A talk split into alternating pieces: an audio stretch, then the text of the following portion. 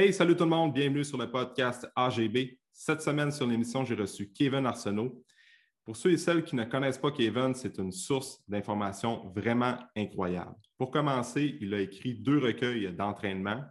Le premier recueil comportait 150 techniques et récemment, il a ajouté 80 techniques de musculation et de cardio training pour créer la Bible des stratégies et planification d'entraînement. Dans le podcast d'aujourd'hui, on a parlé du parcours de Kevin. On a également parlé de son sujet de maîtrise. Kevin a fait une maîtrise en kinanthropologie, qui est l'étude du mouvement humain, et son sujet était axé sur euh, les pectoraux. Alors, on a brisé certains mythes par rapport au bench incliné, le bench plat et le bench décliné. Donc, si tu veux optimiser ton prochain entraînement de PEC, tu dois absolument écouter ce podcast-là. Ensuite de ça, on a pris le temps de parler de l'importance de la santé en 2021 Kevin a une vision vraiment intéressante par rapport à prendre soin de notre système immunitaire, de prendre soin de notre santé pour combattre les virus et vivre plus longtemps. Alors, le podcast mérite d'être partagé, soit dans votre story Instagram, sur vos réseaux sociaux ou tout simplement d'en parler à vos amis pour aider le plus de gens possible. Cette discussion-là vaut la peine d'être écoutée, honnêtement. Alors, je vous souhaite une bonne écoute.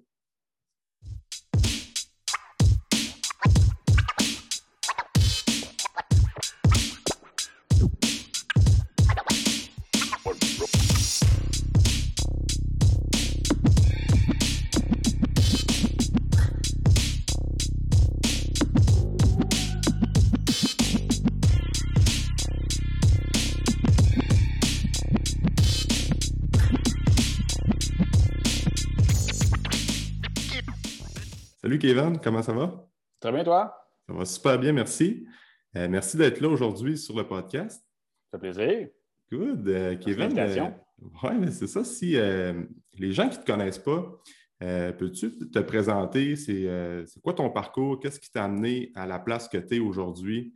Tu peux faire la version longue comme la version courte. Je te laisse aller dans tout ça. Parfait. Je pense que s'il y a des gens qui me connaissent déjà, qui connaissent un peu, un peu mes, mes racines, mais je vais le redire quand même pour ceux qui, euh, sont de la, région d'Alma, Saguenay, etc., qui me connaissent peut-être moins. Mhm. Euh, natif Côte-Nord, donc un, gars qui vient des bois. Donc, mhm. j'aime, c'est vraiment. Puis j'ai déménagé aussi avec, euh, avec le temps à Québec, puis je me suis toujours retrouvé exemple, au, lac Saint-Charles, près de la nature. Là, je suis maintenant près de Montréal, mais je me suis installé dans la Nadière, aussi près de la nature. Je suis près de la rivière l'Assomption. Il y a des kilomètres de sentiers. J'ai vraiment un besoin de cette proximité-là. Donc, euh, natif de la Côte-Nord. Puis, euh, euh, l'entraînement a fait partie de ma vie quand même assez jeune. J'ai vers 13 ans, j'ai commencé à m'entraîner, mais par moi-même. Donc, j'étais dans mon dans mon sous-sol, dans ma maison, puis je m'entraînais, je faisais des push-ups, des set-ups, juste par besoin santé. J'avais un certain intérêt. Euh, après ça, les euh, secondaires 2 environ, au niveau de, l'école secondaire, je voyais qu'il y avait une salle d'entraînement, fait que j'ai pu euh, aller m'entraîner. Donc, un peu plus fortement. je ciblais c'était plus le bench, les choses qu'on les jambes étaient moins présentes. On faisait le classique qu'on pouvait voir là, soit dans les revues ou autres. Moi, j'ai mis un pied dans une salle d'entraînement pour commencer. Puis, avec les cours d'éduc qui étaient en concomitance, euh, le prof d'éducation physique m'a demandé de faire de l'athlétisme, si ça m'intéressait de faire du lancer du poids, de faire du sprint. Euh. Fait qu'au début, on, avait essayé le, cross-country, donc je faisais des, des semi, des, des 2, 3, 5 km, mais on a vu que j'étais J'excellais plus dans le, sprint, mais j'ai quand même une bonne capacité. Je suis comme un hybride. Je, suis capable de faire des longues distances au niveau endurance, mais euh, ma, grande capacité, c'est vraiment le sprint. Même quand j'ai fait mon bac en kinésiologie, on avait on était 140 étudiants, puis on faisait des, 20 mètres lancés. Donc, c'est avec, il faut que tu prennes ton élan. Tu as des photocellules qui prennent, qui décollent le chrono, puis au bout de 20 mètres, des photocellules qui, arrêtent ton temps. Mm-hmm. en sprint, dans le 20 mètres lancés, j'étais le meilleur des 140 en termes de, de, course comme ce style-là. que j'aimerais ça, ça, fait partie encore de mes projets que je veux retomber sur une piste d'athlétisme qui va ah, pour faire de la compétition ici dans la Fait que c'est dans mes projets cette année. On va voir comment la COVID va, gérer tout, cela. fait que ça fait qu'en faisant de, l'athlétisme euh, sur la côte nord dans mon secondaire, euh, j'avais besoin d'entraînement, j'avais besoin d'avoir une certaine rigueur aussi pour être capable de performer, faire des compétitions. Euh, on est allé à c'est quoi les Jeux du Québec. Puis, mhm. fait que j'avais un plaisir de m'accomplir dans ce sport-là. fait que l'entraînement était de mise avec les deux. Euh, après ça, à 15 ans, donc euh, je me suis inscrit au gym pour, pour améliorer le côté musculaire de la chose. Et à 16 ans, le propriétaire m'a demandé de travailler pour lui. Donc, sur la Côte-Nord, il n'y avait pas de kin. Les bacs en kin, son recul de, de 20 ans, là, était, sur la Côte-Nord, il n'y en avait pas. Donc, des mhm. kinésiologues, donc c'était juste des passionnés d'entraînement qui étaient dans les salles d'entraînement. Plusieurs avaient des bonnes connaissances. Fait que un des coachs a quitté, j'avais du sérieux, même si j'étais jeune, j'étais quand même mature pour mon âge, fait que j'ai commencé à travailler là. Donc, je me suis mis les pieds directement dans le domaine de l'entraînement à ce moment-là. Pas trop de connaissances, mais bien, beaucoup de volonté. Mhm. Donc, j'ai dit, euh, OK, donc là, il faut apprendre, il faut lire. Donc, là, c'est, là mon côté autodidacte s'est développé. En score, en ce moment, je lis un à deux livres par semaine, là, dans, ce soit dans le domaine, autant de développement personnel que le domaine de la nutrition, de la supplémentation, le domaine de l'entraînement. C'est là qu'on dit un peu les savants fous. plus on l'en sait, plus on sait qu'on ne sait rien, plus ça ouvre des portes vers d'autres choses. Fait que ça fait que pour moi, la vie est une formation continue. Fait que j'ai, euh, à Bécomo, j'ai dû m'instruire énormément. Ce qui fait que, de fil en aiguille, quand je suis arrivé à 20 ans, je me posais la question, après le cégep, est-ce que j'allais faire de ma vie un peu ce domaine-là ou j'allais faire d'autres choses? Puis j'en ai décidé de faire ma passion parce que ça m'intéresse tellement, c'est tellement stimulant. Tu vois l'impact sur les gens que ça peut, ça peut avoir, autant au niveau de l'entraînement, oui, mais de la santé en général qu'on est capable de parler. Et je vois que c'est des connaissances qui vont, vont être capables de s'appliquer aussi pour moi, euh, mm-hmm. pour ma longévité personnelle à long terme, pour ma famille. Fait que ça fait que j'avais vraiment un grand intérêt. J'ai dit, OK, on saute, on, y va. Donc là, je suis allé faire le bac en, kinésiologie à, l'Université Laval. Euh, fait que j'ai commencé par là, mais j'avais déjà une bonne longueur d'avance. J'ai commencé à 15 ans à lire de façon plus assidue mhm. sur le sujet. Donc, cinq ans plus tard, donc cinq ans de lecture, de recherche, je suis arrivé au bac en kin avec euh, un bagage hyper élevé, euh, ce qui me donnait une facilité pour faire, euh, pour faire les cours. Mm fait qu'au lieu de faire quatre cours par session, j'en faisais huit. Donc, je voulais à 24 crédits de, formation. Donc, le bac en kin, je l'ai pratiquement fait en deux ans. Il me restait, c'est sur trois ans, mais la troisième année, il me restait deux, trois cours complémentaires là, à, aller chercher. C'est là que j'ai commencé mon bac en nutrition. Je me suis dit, tiens, je vais compléter ma formation que, je trouve qui va de pair avec le côté entraînement. L'entraînement, tant dans la performance, l'entraînement dans la prise de masse, l'entraînement dans la perte de poids. La nutrition, c'est un sujet incontournable. que je me suis inscrit, j'ai fait mon, euh, j'ai fait mon bac en, nutrition que j'ai échelonné parce que je, suis devenu papa aussi, j'ai deux filles, ce qui fait que là, c'était un deuxième bac aussi, donc c'était à temps partiel, mm-hmm. euh, que malheureusement, j'ai jamais eu le temps de, terminer. C'est pas que j'ai pas eu le temps, en vrai, c'est que je n'ai pas eu l'opportunité de le terminer. Parce qu'en en fait, quand j'ai fait tous mes cours euh, de, théorique, et quand je suis arrivé au troisième stage, euh, un stage qui euh, demande deux sessions, en vrai, huit mois, à 35 heures semaine non rémunérées. Donc, ce fait que quand je n'avais pas regardé le parcours, en kin, en kinésiologie, moi, c'était le lundi, le vendredi, je faisais mes stages avec le football rouge et avec Raymond Veillette, puis ça se faisait super bien. Ça s'intégrait bien dans un, horaire. Euh, en nutrition, je ne pensais pas que c'était aussi cadré et sévère. Donc mm-hmm. là, euh, je voulais l'accomplir, mais j'ai parlé à la directrice du programme, pas d'arrangement possible. Donc, je suis allé voir la vice-présidente de l'Ordre des nutritionnistes, Mme Anne Payne à l'époque, pour voir s'il y avait quelque chose à faire, rien à faire, parce que l'Ordre des diététistes du Canada les surveille sur la façon de faire. Tout le monde doit passer par le même processus. Mais j'ai dit, écoutez, je ne peux pas être huit mois sans salaire. Je veux dire, à 35 heures semaine non rémunéré, deux enfants à la maison, juste un deuxième bac, je veux le terminer. Puis je, pas, je ne serai pas un nutritionniste en, en, hôpitaux. Je vais mm-hmm. être un nutritionniste en, clinique, mais sur le, en, privé, en mm-hmm. privé, dans les gyms, dans le domaine de l'entraînement. Fait que sur ces huit mois-là, il y avait au moins un, un 20 semaines, un 5 mois qui était à l'hôpital. Donc, ce qui fait que je comprends ah. qu'il faut, avoir le background de base, mais ce qui fait que je ne peux pas. C'était impossible, puis personne ne me donnait la latitude d'être capable d'aller chercher mon diplôme. j'ai trouvé mhm. ça très dommage de ne pas avoir de euh, l'accommodement ou de, l'ajustement au niveau du programme pour aider les gens qui veulent être dans le côté plus privé. Je, comprends, mais quand, tu as une famille à faire vivre, de faire du, 8 heures le matin jusqu'à 5 heures non rémunéré. Après ça, il te reste quoi? Il te reste de 6 à 10 le soir, tu fais un petit blitz, mais là, tu t'es pas entraîné, tu n'as pas euh, vu ta famille, pas, tu fais ça 5 jours semaine, c'est un 4 heures x 5, 20 heures. Tu n'as même pas ton 40 heures, tu n'as même pas un, nombre mm-hmm. d'heures décent. je trouvais que c'était un sacrifice qui était beaucoup trop grand. Faire ça un mm-hmm. mois, c'est pas super, mais 8 mois, c'était. avec regret, je n'ai pas pu compléter la formation en nutrition que j'aurais voulu. Ce que j'ai fait, c'est que j'allais faire, un, faire un diplôme d'études supérieures en nutrition au sein de l'Université Laval. Euh, j'ai fait ma naturopathie aussi pour compléter un peu cette expertise-là que je voulais aller chercher. Puis, euh, et puis après ça, rendu à Montréal, j'ai fait ma maîtrise à l'UCAM sur, euh, dans le domaine de l'entraînement. C'est un peu mon parcours académique, en plus de m'impliquer dans, les programmes. autant à KIN, j'étais VP académique pour développer le programme. Puis, j'ai vraiment un, intérêt grandissant, grandissant là-dedans. Puis à travers de tout ça, j'ai fini, fini mon bac en kin en 2009. Fait qu'après ça, ça a été le, le, bac en nutrition qui roulait. en même temps, euh, j'ai commencé à écrire euh, un livre sur, sur l'entraînement que tu, as, tu, je pense que tu as les deux versions. les deux versions. 2009, c'était le, j'avais fini mon bac en kin, j'entraînais les gens, puis je trouvais qu'il y avait souvent une redondance qui était présente au niveau des techniques d'entraînement. Donc, des, je refaisais souvent les mouvements ennemis, donc les supersets, les, euh, il y avait des techniques comme ça, une fatigue maximale. Bon, je tenais une petite isométrie à la fin, des choses. Mais j'avais comme un set 10 techniques que je réutilisais constamment. Fait que là, à un moment donné, mm-hmm. je me disais, il doit bien y avoir d'autres euh, façons de faire. Puis dans le bac en kin, on n'a pas utilisé, on n'a pas eu beaucoup de démonstrations, quelques-unes. Fait que ça fait que oh, je pigeais un petit peu là-dedans.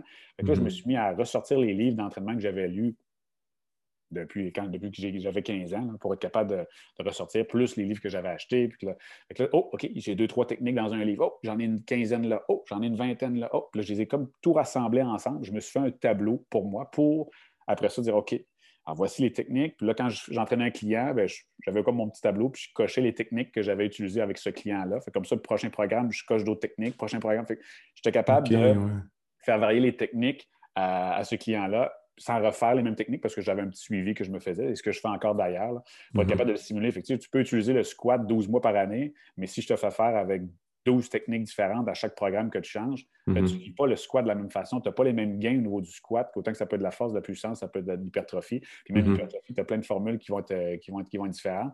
Mm-hmm. les clients, je voyais vraiment un, un wow de tant qu'à changer pour un squat sur un ballon, puis de faire des choses un peu plus funky qui, des fois, sont plus nuisibles qu'aidantes. De garder un, bon, un exercice qu'on est capable de maximiser parce que souvent, les gens qui débutent dans l'entraînement ont besoin de répéter souvent les mêmes, les mêmes patrons moteurs, en vrai, les mêmes mouvements pour devenir excellent là-dedans. Mm-hmm. Donc, le changement de technique m'apportait les deux avantages, autant la variété dans le programme d'entraînement que l'amélioration sur la qualité technique du, client. Puis je voyais le, plaisir, puis ça, on dirait que ça me donnait une petite, euh, une petite différence ajoutée sur les autres coachs parce que souvent c'était du 8 à 10, 10 à 12, 6 à 8, un petit superset, un petit, une mm-hmm. trisérie.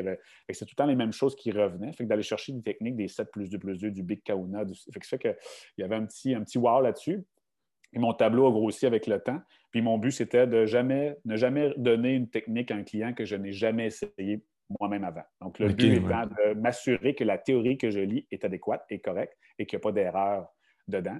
Puis aussi de vivre la technique pour être capable de dire OK, c'était peu, là, ça, c'était vraiment rough. Puis mon client, c'est un débutant. C'est sûr que si j'ai vécu ce rough, je ne lui donne pas cette technique. Cette technique-là maintenant, même si la théorie, a de l'air super belle. Donc, c'était juste pour être capable de mieux le prescrire.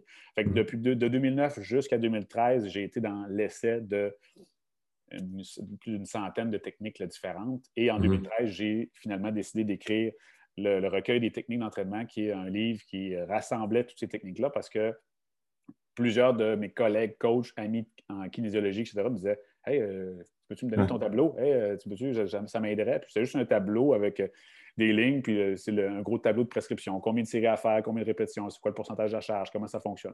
Puis la technique en dessous, c'est une autre ligne avec la. Fait qu'on enchaîne.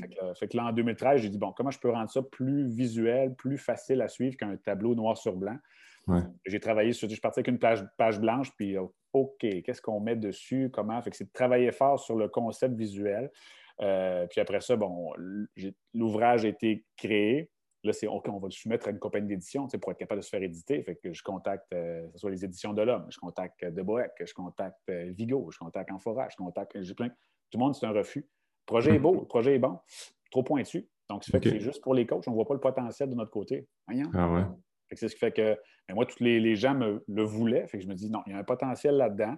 Donc, j'ai engagé une graphiste, j'ai euh, pris une compagnie d'impression, je me suis fait imprimer 2000 livres, livrés dans mon sous-sol. Puis après ça, c'est bon.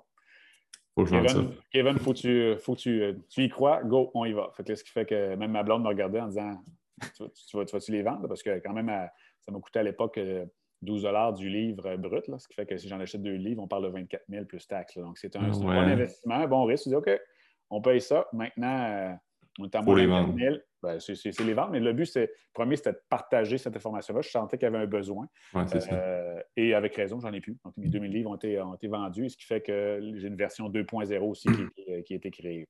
Mm-hmm. Donc, euh, c'est une belle expérience, une belle expérience de partir ça de A à Z, euh, de créer autant le graphisme, euh, d'aller chercher son, numéro des, ISBN pour les livres, rentrer dans les librairies, Archambault, Renaud-Bré, créer un compte Amazon pour les vendre. J'ai vraiment aimé le processus, mais je ne voulais pas faire un, deuxième coup comme ça. Je veux plus prendre mon temps à écrire que de gérer toute la, la distribution, tout ça. Exactement. Donc, en 2017, quand je voyais qu'il ne me restait plus beaucoup de livres, là, j'ai, contacté d'autres compagnies d'édition et là, c'est avec Amphora qui, euh, ça, l'a, euh, ça l'a levé puis ça l'a amené à un deuxième livre. pour les gens qui ne connaissent pas nécessairement, ça, c'est la première version, le recueil d'entraînement. c'est vraiment un visuel. Ça, c'est la deuxième. Ouais, ça, c'est la deuxième. c'est vraiment un visuel au niveau de l'intérieur, c'est une page, une technique. C'est pas un livre de chevet. Oui, c'est ça, là, ça vraiment, c'est comme complètement similaire, sauf que le visuel avec une compagnie d'édition, on est ailleurs. Là. Ça, c'est fait avec Word. J'étais capable de bien me débrouiller. Tu sais, le but, c'était de savoir c'est quoi l'impact sur l'hypertrophie, le gain de masse musculaire, l'endurance, c'est quoi l'impact, la difficulté perçue, comment appliquer la technique. Je mettais un mm. aspect visuel. Puis euh, après ça, des petits conseils que moi, quand je l'ai expérimenté, je mettais des petites notes pour dire OK, ben, vous pouvez faire ci, vous pouvez faire ça. C'est vraiment un, un livre pratico-pratique ah oui, vraiment. On, prend une page, puis bon, j'ai du, du, stock pour m'amuser dans une salle d'entraînement en ce moment. Tourne la page, on a encore du stock pour. Que c'est pas c'est 0-0 un livre à lire de mm. chevet. C'est vraiment un livre pratico-pratique. On en a ah, oui, vraiment. Euh, exact. Fait que j'ai essayé de, l'illustrer. Puis la version 2.0 est juste, euh, ah, oui. est juste wow pour moi. C'est un, bel accomplissement qu'on est rendu. Écoute, j'ai commencé en 2009, on est rendu en 2021. Donc, on est 12 ans plus tard par mm. rapport à mon petite idée que j'ai commencé mon tableau. Il ne mm-hmm. faut, faut juste pas lâcher. Il faut, penser quand on a un projet, c'est capable de, quand on croit en sa viabilité. Mm-hmm. J'ai contacté 5-6 compagnies d'édition, refus. 3-4 ans plus tard, j'ai encore contacté, refus. Puis c'était en 2017, j'avais contacté, mais après ça, en Forest, en 2019, qui m'ont réécrit en disant on a, après mhm. réflexion, on aurait quelque chose d'intéressant, on voudrait, on voudrait l'avancer. Oh! Ça fait qu'on avance, puis là, ça ouvre la porte, parce que là, mhm. euh, j'ai d'autres projets d'écriture de, livres aussi en, tête. Là, fait que ça fait que ça va me permettre d'avancer ça. Le but, c'est de distribuer le plus d'informations. J'ai de la passion pour lire, j'ai de la passion pour. J'ai de la facilité pour lire les articles scientifiques, la recherche aussi. Ce qui fait que j'essaie de la vulgariser. J'ai fait des capsules avec Félix Daigle aussi. Ce que j'essaye, c'est de rendre des choses des fois complexes, faciles à comprendre, essayer de l'imager. Euh, je pense que j'ai une certaine facilité pour ça. Et, ce que c'est ce que je veux faire. en, formant les gens, les gens acquièrent de meilleures connaissances, sont capables d'aider leurs clients par la suite. Donc, mm-hmm. si mon but, c'est d'aider le plus de gens, si je le fais moi, terrain, il va falloir que je fasse plus d'heures. Ce n'est pas ça mon but. Mais si je crée des livres ou de la formation, je vais être capable d'aider plus de gens qui vont aider plus de gens. Donc, ça fait que c'est ma, façon de, voir les choses. Puis, euh, mon horaire mm-hmm. actuellement est bien établi pour être capable de le faire. Je travaille mm-hmm. trois jours au bureau. Je suis au Pro Gym à Montréal. Trois jours au bureau, deux journées. Donc, le mercredi, le vendredi, je suis à la maison pour développement. Avant, c'était pour l'écriture de ma maîtrise. Euh, puis là, je suis dans l'écriture de d'autres livres qui, euh, mm-hmm. qui, vont, avancer cette année-là. Avec la pandémie, ça permet d'avoir un peu plus un recadrage sur ces, choses-là. Fait que des, des beaux projets. Ah, nice. Puis c'est ça, la première version, tu es passé de 150 techniques à aller, là, tu es rendu à 230 techniques dans la deuxième version. Exact. Plus parce que la première version, je me suis vraiment concentré sur les qualités musculaires. Donc, c'était l'hypertrophie, la force, l'endurance, la mm-hmm. puissance. Fait qu'on roulait là-dedans. Fait que la deuxième version, j'ai dit, OK, mais on était très dans les qualités musculaires, mais mm-hmm. aussi des techniques pour entraîner le système aérobie. Si on parle de joueurs de soccer, de joueurs de hockey, de sprinter, justement, ce que j'ai été toute mon adolescence, un peu, si je veux courir plus vite, je fais quoi sur la piste? je, cours, c'est tout. Mais je cours combien de mètres? Je cours combien de temps? Mais là, si je cours tant de mètres, c'est quoi mon temps de repos? Combien de séries je devrais faire? Euh, c'est que mhm. si je cours en inclinaison, c'est correct? Ou en déclinaison, ça, ça améliore quoi? Est-ce que je mets un parachute? Est-ce que. Fait que fait que ah toutes ces techniques-là que je n'avais pas exploitées dans la première version, je me suis dit, mhm. on, va faire, on va vraiment boucler la boucle avec une deuxième version qui va englober tout le travail de préparation physique d'un corps. Donc, autant le système mhm. aérobie, anaérobie lactique ou alactique, la flexibilité aussi, qu'on parle moins, mais il y a des techniques d'entraînement, le, FNP qu'on connaît, la facilitation neuroproprioceptive. Donc, on peut contracter le muscle, le relâcher pour aller chercher un peu plus de jeu. On joue avec le système nerveux. Comment le faire? C'est quoi la prescription? Fait que ça fait que j'ai rassemblé ça dans le, dans le, recueil de plus. Donc, ça fait que le recueil a augmenté d'au moins 80 techniques de plus. Le but, c'est ça le but du livre. Pour moi, c'est d'être capable de rassembler euh, les techniques, puis il y en a là-dedans que j'ai créé, il y, en a, il y en a plusieurs que j'ai pris à droite à gauche au niveau des auteurs. Et je demande aux gens aussi de m'écrire pour s'ils ont une technique qu'ils ont mm. utilisée qui fonctionne super bien, mais qui n'est pas dans le gabarit du livre. Écoute, on l'envoie, puis on va faire de ce recueil-là un recueil qui est le plus complet possible dans les années à mm-hmm. venir. J'ai été, étonné qu'il n'y en avait pas de recueil comme ça. Il y a des recueils d'exercices. Tu veux faire des biceps, tu veux faire des jambes, tu veux faire du dos, tu peux trouver des, livres à pu finir au niveau des exercices. Mm. Quoi faire, comment les de comment les faire pour développer une qualité, c'est très, ça pleut pas. Sérieusement, ça m'a étonné. le pourquoi que j'ai décidé de l'écrire pour apporter quelque chose de nouveau sur le marché. Euh, puis mm-hmm. même dans le domaine anglophone, le livre a été aussi, euh, la première version a été aussi traduite, c'est The Handbook of Training Techniques. Je mm-hmm. l'ai fait traduire euh, pour aller chercher le milieu anglophone, mais ça n'a pas, j'ai pas assez de réseau de contact pour être capable de le faire mousser là-dedans. Euh, pour parler avec Human Kinetics pour, euh, pour faire traduire la version du, la Bible des stratégies pour qu'elle soit anglaise. Mais avec Human Kinetics, qui est une très bonne compagnie au niveau mm-hmm. d'édition anglaise, mm-hmm. pour être capable de partager. Le but, c'est de partager l'information, que les coachs soient capables d'avoir un outil entre les mains qui va permettre à des athlètes de donner une meilleure version d'eux-mêmes ou même d'un sportif amateur. le, la personne qui fait son, ah son, son ski alpin l'hiver ou joue du tennis l'été, est capable d'être meilleur. Ben, si les coachs ont plus d'outils pour être capables d'améliorer leur performance, plus ça va être. Autant que la mm. perte de poids, que la prise de masse musculaire aussi. C'est mm. un recueil qui va bien s'agencer avec les livres euh, d'exercice. Mm. Moi, je l'ai tout le temps après, là, de mon, euh, quand je fais mon écriture de programme le lundi matin, là, ben, je ne l'ai jamais vraiment loin. Puis après ça, 230 techniques, je veux dire, tu ne peux pas toutes les retenir. Même moi qui l'ai écrit, je ne les retiens pas tous, toutes par cœur. Donc, fait c'est un livre qui est présent. C'est le pourquoi je l'avais créé pour être capable mm-hmm. de. Ah oui, c'est vrai. Ah oui.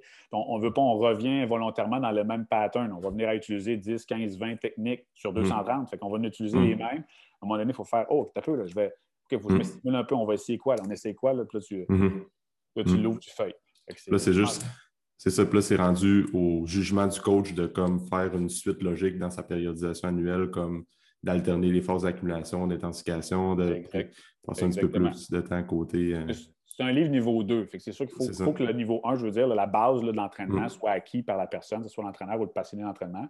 Une fois qu'il a ces connaissances-là, il peut utiliser mon livre pour passer pour bien le faire, en vrai, pour bien planifier, malgré qu'un débutant ouvrirait le livre puis pourrait essayer les techniques ah, série, mouvement et demi, ça pourrait donner de la nouveauté quand même. C'est vraiment un livre qui est poussé pour euh, que, les kin, pour les kinésiologues, mhm. les entraîneurs, les préparateurs physiques qui trouvent son compte, qui sont capables d'avoir une, mhm. nouvelle stimulation et que les coachs aient fait leur devoir, puis qu'ils fassent comme moi, qu'ils aillent dans la salle d'entraînement et qui essayent les techniques avant de, qu'ils essaient les techniques avant de, mhm. les prescrire aux, euh, clients, de les démontrer.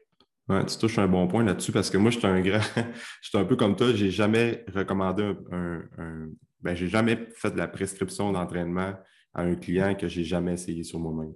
C'est comme euh, quand tu es coach ou euh, quand tu es un, sportif, peu importe, c'est qu'avant de donner une technique d'entraînement que tu sais qui est extrêmement payante, puis que tu es capable de ressentir le feeling que tu que as quand tu exécutes l'entraînement, ben, avant de la donner avec, à un client, il faut que tu sois capable de comprendre ce qu'il va vivre mm-hmm. dans son training parce que sinon, euh, c'est comme les gens qui donnent du squat, des coachs ou des entraîneurs qui vont donner euh, du squat à des clients une à deux fois semaine, puis ils vont squatter une fois par mois. Je veux dire, ben, OK, peut-être que le squat va bien faire pour la personne, mais il va te manquer des outils autant que pour ressentir qu'est-ce que le client va filer dans son entraînement que pour donner des cues faciles qui sont euh, qui vont être capables de. que la personne va être capable de dire d'allumer sur un point, de dire Hey, crime, c'est vrai, je vais peut-être euh, essayer ça pour descendre un petit peu plus bas ou peu importe. Là. Fait que, mm-hmm. Technique et exercice aussi, c'est que le coach soit capable de faire l'exercice oui, présenter euh,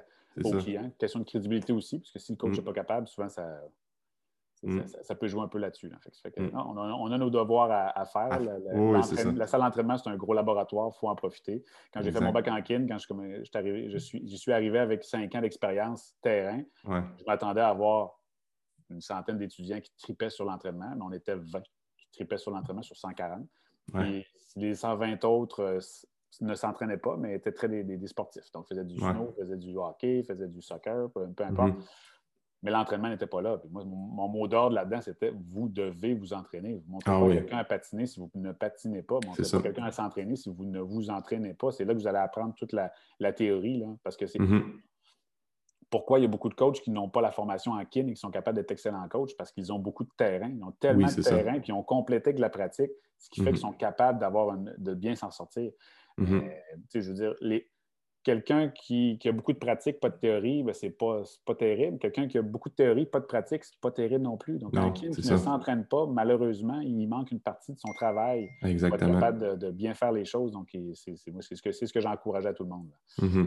C'est d'être un petit peu plus dans le milieu. Là. Donc, euh, oui, l'aspect théorique, c'est vraiment bon. Mais après ça, il faut que la personne ait un bon bagage côté pratique pour aider le client le plus possible.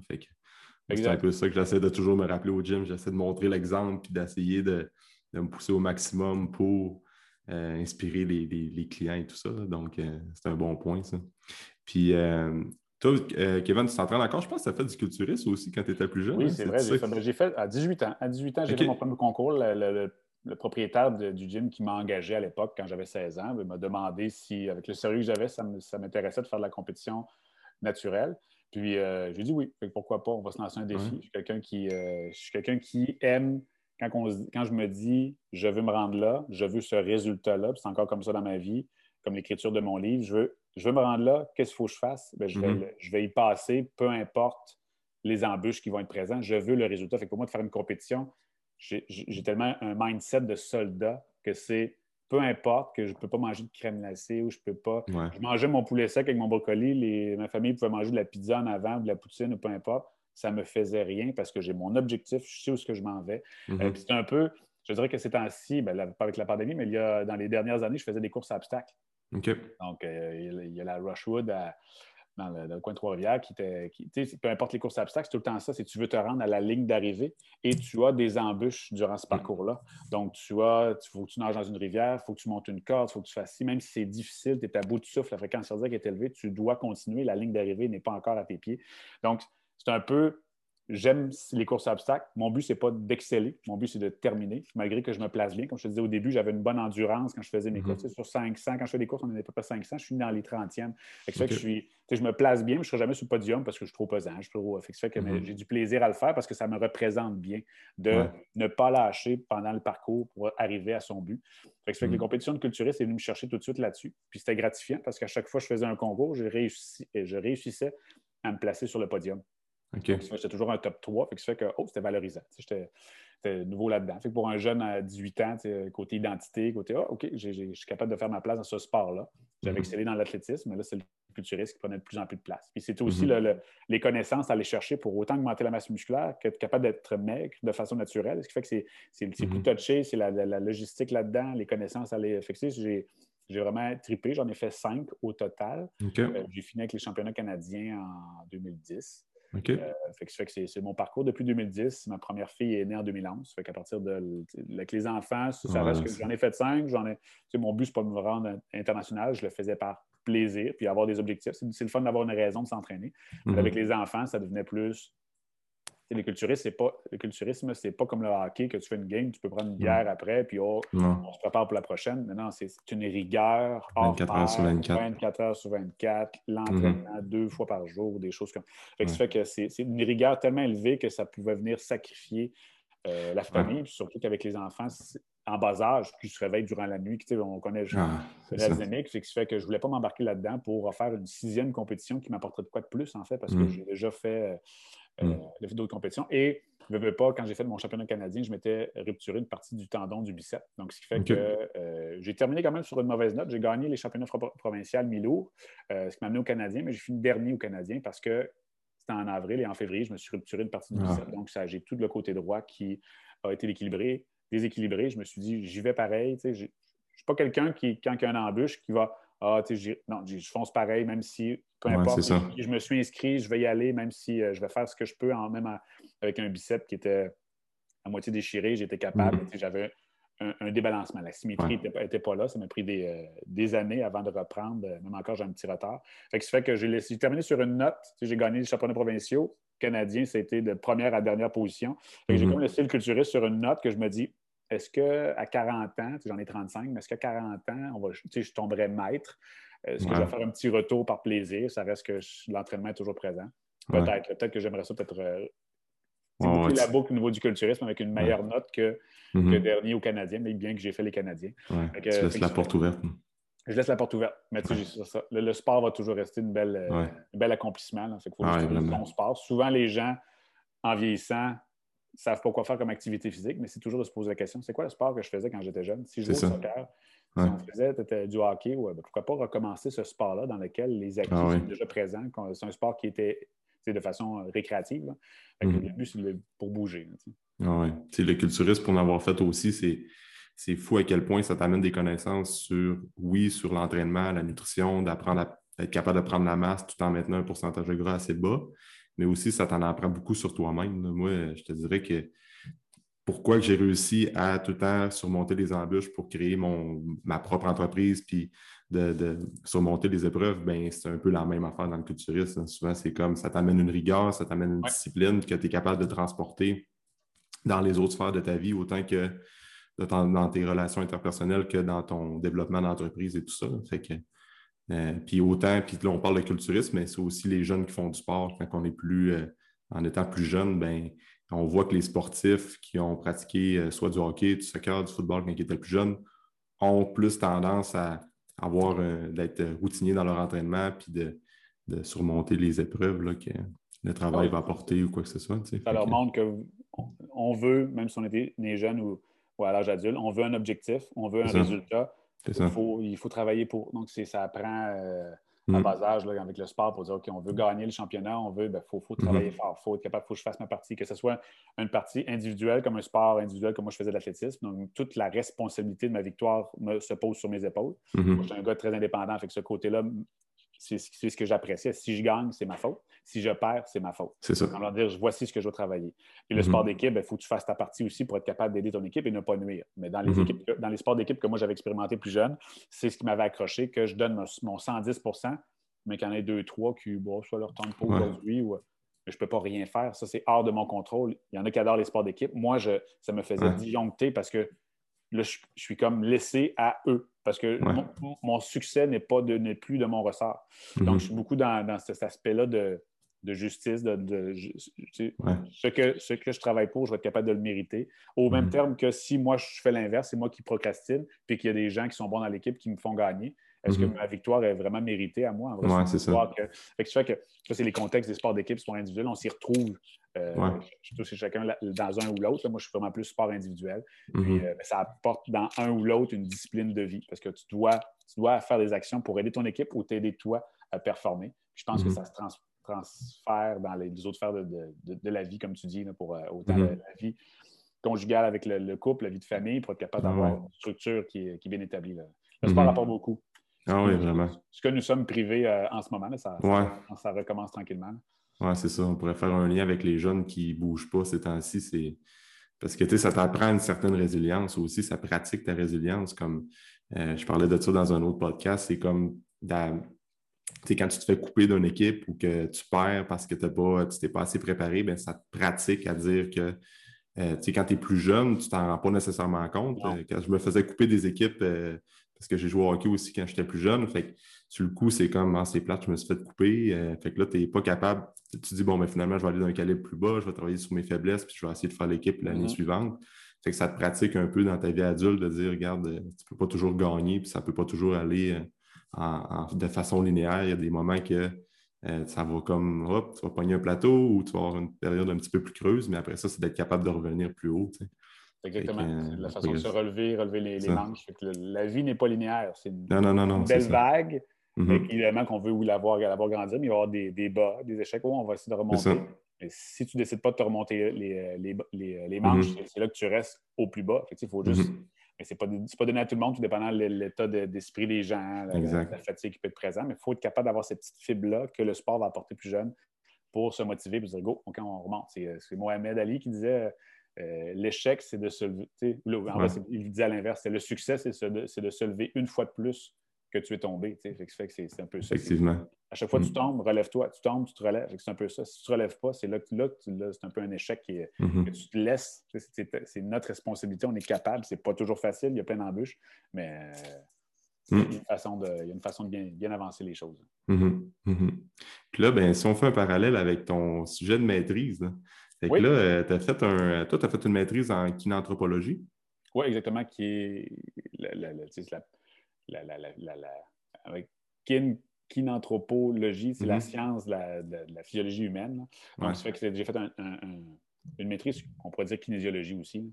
Sur, euh, je l'ai fait sur les, euh, le recrutement musculaire. Donc, oui, j'ai fait un livre sur les techniques d'entraînement, mais la maîtrise m'intéressait davantage sur quel muscle est sollicité dans quel mouvement pour aller optimiser ou plus avec le culturisme aussi, on est un peu un sculpteur. Donc, fait que si on manque d'épaule, si on manque de haut de pectoraux, si on manque de, des lattes, un fessier, des choses comme ça, on va venir utiliser les exercices, les techniques pour développer ces groupes musculaires-là.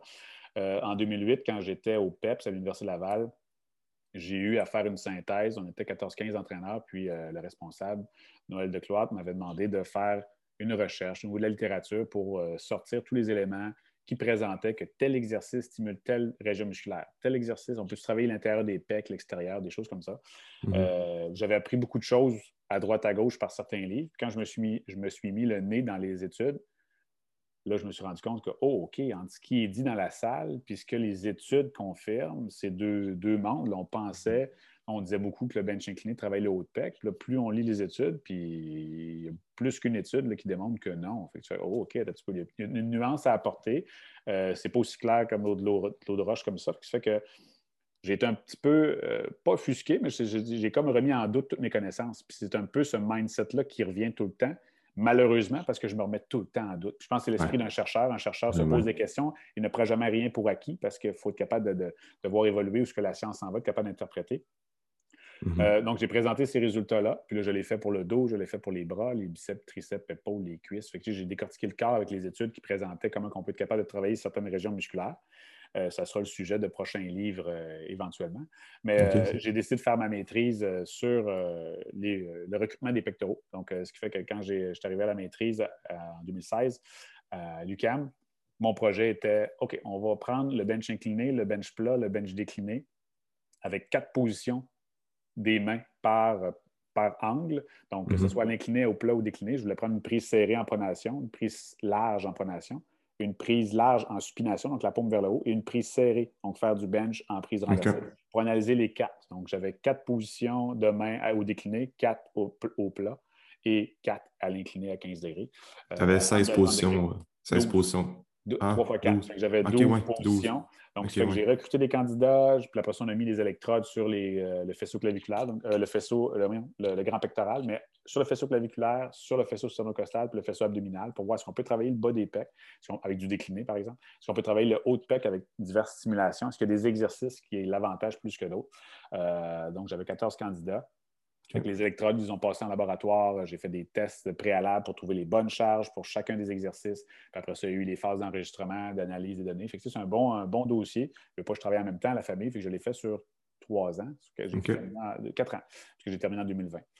L'année dernière. Donc, euh, j'ai fait le, l'avancement. Puis c'était un beau projet, un beau projet qui, euh, est venu confirmer des choses que, soit je me doutais ou qui n'étaient pas certaines dans la littérature, qui me manquaient d'éléments. Euh, donc les conclusions, je ne sais pas si, euh, si, tu les veux. Mais les conclusions, Les deux, les deux grands, grandes affirmations qui étaient dans, le, dans, le, dans, la salle d'entraînement, c'était que le bench incliné travaille le haut de pec. puis, ce que je me suis rendu compte, puis en décortiquant la littérature de plus en plus, plus de, faire ma recherche, c'était qu'en prise large, normale, un bench plat ou un bench incliné, il n'y a pas de sollicitation supérieure au niveau du faisceau claviculaire. Euh, mais si on prend une prise qui est plus rapprochée, donc le coude est plus près du corps, que ce soit au plat ou à l'incliné, donc ça veut dire quel mouvement qui permet d'avoir un, coude près du corps, c'est une prise serrée, euh, les coudes près du corps, ou sinon une prise supination qui oblige automatiquement les coudes collés. dans les deux cas, que ce soit à l'incliné ou sinon au plat, euh, ça nous permet d'aller chercher un recrutement supérieur du faisceau claviculaire. Ce que la prise large, la prise large ne nous permet pas à l'incliner. Fait qu'on faire un bench incliné en prise large, je ne stimule pas plus le haut de pec. Si je le fais en prise serrée, oui. Mais si je le faisais à plat, en prise serrée, ça ferait la même chose. Là. Fait qu'on n'est pas mhm. obligé d'avoir de l'incliné pour travailler le haut de pec. On est capable de le faire dans, un angle de mouvement. c'est un peu ça qui est venu confirmer, euh, ben, en vrai, démystifier ce qu'on attendait dans le, dans la salle d'entraînement, la petite nuance. Fait que le bench incliné stimule le haut de pec seulement si on est en prise rapprochée ou en supination. Donc, il faut que le coude longe le corps parce que le faisceau claviculaire, il permet de lever le coude, il permet de le, rapprocher, ce qu'on appelle une abduction horizontale. Une mhm. abduction horizontale, mais il permet aussi de faire de la flexion. Si j'ai le coude rapproché, mon coude fait de la flexion, ce qu'il mhm. ne fait pas si je suis comme ça. Il n'y a pas de flexion, c'est juste du ah, ben rapprochement de l'abduction horizontale. Donc, ça, c'est une de mes questions que je voulais aller euh, euh, répondre. Et la deuxième question qui m'était principalement venu, c'était est-ce que le bench décliné travaille le, bas des pecs? Donc, est-ce que à quoi qu'il sert le bench décliné dans un, dans un gym? Donc, mm-hmm. si on veut travailler plus le bas des pecs, est-ce que c'est vrai? Est-ce que c'est. Et dans mes études, dans mes, dans mes constats sur les 14 candidats, il n'y avait pas d'activation supplémentaire sur la partie basse des, des, pectoraux. Donc, que je fasse un bench à plat ou je le fasse en décliné, la stimulation était la même au niveau mm-hmm. du faisceau abdominal. Donc, ça fait que c'est le bench décliné est juste là pour, à terme de variation d'exercice, d'angle de, travail. en travaillant dans différents angles, on est capable de, bâtir un muscle qui est complet, mais pas, on ne peut pas aller sculpter une partie avec cet exercice-là. C'est ce qu'on veut savoir, sinon on perd notre temps. Une personne qui entraîne des culturistes puis il manque de bas de pec, tu donnes du bench incliné pensant que, mais ce n'est pas la situation. Ben, ça fait que là, on perd notre temps pour essayer d'autres choses. Donc, c'est sûr que là, tant qu'on n'a pas les résultats d'études, Là, il faut y aller sur la biomécanique pour essayer de comprendre, OK, ben si le faisceau abdominal s'attache où, donc c'est un, faisceau qui est un peu en S, il passe de la mhm. base du sternum, il monte, puis il vient s'attacher ici. Donc, c'est sûr que s'il se contracte, il va descendre vers le bas. Peut-être que le bench décliné à moins 15 degrés n'est pas suffisant pour le stimuler. Mais si je l'avais décliné davantage, exemple, que si je prends deux poulies de chaque côté, un crossover, mais je le descends vers le bas, là, on est beaucoup plus que 15 degrés, on est, on est pratiquement à 90 degrés vers le, est-ce que là, cet, exercice-là stimulerait? La science ne le dit pas, mais la biomécanique nous dit qu'il y aurait quelque chose mm-hmm. de possible. il y aurait une, théorie, effectivement. C'est pour ça qu'il ne faut pas toujours attendre après la science avant de faire de l'entraînement. De là, mon livre. Je n'ai pas attendu mm-hmm. après la science pour écrire euh, sur les techniques d'entraînement. Il faut se baser quand même sur une certaine théorie. Mais quand on découvre la théorie qui existe, c'est là qu'on peut éliminer. de, voir qu'un bench décliné ne stimule pas le bas des pecs, on peut le tasser comme exercice puis aller cibler des dips peut-être, ou sinon des mhm. crossovers vers le bas. Il faut aller plus décliner que ça. Encore là, c'est une mhm. hypothèse. Peut-être que ça ne ferait pas de différence. Puis, euh, peut-être que le, faisceau abdominal travaille toujours conjointement avec le, faisceau sternocostal puis il ne se dissocie pas. On ne le sait pas. pour mhm. Mais on peut quand même euh, pousser la question un peu plus loin. OK, c'est intéressant ça. comme tu dis, ben, ça ne veut pas dire que le bench décliné ou le bench incliné est nécessairement mauvais. C'est juste que ça va amener non, parce plus de variation dans l'entraînement aussi. Donc. Variation, puis tout dépend. Là, on parle du culturisme pour stimuler certaines régions musculaires, mais je veux dire, exemple, un bench incliné pour le joueur de football, c'est quelque chose de quand même intéressant parce que ah, dans sa position sur le la ligne, il va aller pousser son joueur où? De façon inclinée pour le bloquer, pour être capable de le. Fait que c'est mm-hmm. un angle de travail qui doit être travaillé par sa position de, dans son sport. Donc, ça fait que le travail dans cette dans cette fonction-là et non pas pour développer son haut de pec. Le joueur de football s'en fout. C'est ça. C'est pour, son développement. C'est pour ça que c'est des, des, angles de travail qui peuvent être utiles dans plusieurs. Oui, c'est ça. parce, que, parce que il y a une différence entre l'entraînement pour la prise de masse pour l'hypertrophie. Là, tu vas aller essayer de recruter vraiment la fibre musculaire ou ce que ben, la partie musculaire où ce que tu es plus faible, mettons le bas de pec, le haut de pec. Mais là, quand tu arrives dans le développement athlétique, c'est un autre game. Comme le joueur de foot, le joueur de hockey, il faut que tu sois fort à faire euh, des extensions dans tous les angles, autant par-dessus la tête qu'incliné à 55 degrés, 45 degrés, 35 degrés. Tu sais. Fait qu'il y a cet mm. aspect-là. Le développement sportif, c'est complètement différent. Et aussi, c'est qu'en variant tes exercices, ben, tu vas comme tu, ne surtaxes pas tes articulations à toujours travailler dans le même angle. Fait que pour la prévention de blessures, c'est vraiment important, même si euh, à proprement dit, le bench incliné ne travaille pas trop. Pas, euh, ça revient pas mal au même qu'au bench flat. Donc, euh, Je l'inclus encore, même si c'est ça, exact. Plus, je vais, l'inclure pour, le côté travail musculaire. Il y a quand même une coordination que le cerveau doit faire avec OK, quel dosage que de, de, de deltoïde antérieur du devant d'épaule versus le pec que je vais venir combiner pour. il y a un côté prévention blessure là-dedans pour que tous les angles soient forts, effectivement. Oui, vraiment, vraiment. Puis c'est uniquement sur les pectoraux, ton, sujet de maîtrise? Exactement. Fait y avait, j'ai mon, euh, mon, résumé qui est ici. C'est un, 200 pages de, maîtrise sur, euh, sur les pectoraux. Fait il y avait quand même du stock qui était, qui ah était présent. Fait ça fait que là, je l'ai fait, mais j'ai fait moi mes lectures personnelles sur, euh, sur comme je te disais, le dos, les biceps, etc. Puis j'aimerais ça euh, le mettre en écrit parce que je n'ai pas trouvé de livre qui présentait aussi ces données-là. Euh, comme je te dis, de, moi, d'apprendre qu'une étude de 1995 nous dit clairement que le, bench incliné stimule en prise large, ne stimule pas plus le haut de pec qu'un bench plat. Et même qu'une étude, quelques années plus tard, démontrait que le bench décliné en prise large stimulait la même chose qu'un bench incliné. Là, on était un petit peu, là, il, y a des, études qui posent, qui soulèvent des questions, mais je n'étais pas au courant euh, de ces informations-là. Ce qui fait que j'aimerais créer des livres qui vont être un peu à l'image de ces recherches-là. Donc, ce fait que mon projet de maîtrise, exemple d'avoir un livre peut-être un 100-200 pages qui vient présenter les données sur l'électromyographie, qu'est-ce qui, a été, qui a été étudié, dans la littérature sur la stimulation musculaire? Est-ce qu'on peut travailler à l'intérieur des pecs? Qu'est-ce que la, science nous dit en ce moment? Toujours en gardant un esprit ouvert. Donc, le but, c'est de, s'il y a d'autres études qui se rajoutent, on, va, les prendre. Mais s'il y a des choses qui sont bien documentées, on va prendre les résultats. Puis s'il y a des choses qui ne sont pas encore étudiées, on va laisser la question ouverte, puis là, on va se tenir à une théorie. j'aimerais ça l'ouvrir à plus large. Par exemple, quand j'ai fait l'étude pour le dos aussi de mon côté, ben, je, voyais que si on fait un chin-up, ben là, le bicep est impliqué en prise supination. si on fait un lat pull-down, le bicep n'était pas stimulé. Mais pourtant, là, c'est un constat en disant ben, je pensais que les deux stimulaient le bicep quand je me retrouvais. Je veux l'intégrer dans un mouvement de base de bicep. Je vais faire un curl avec un.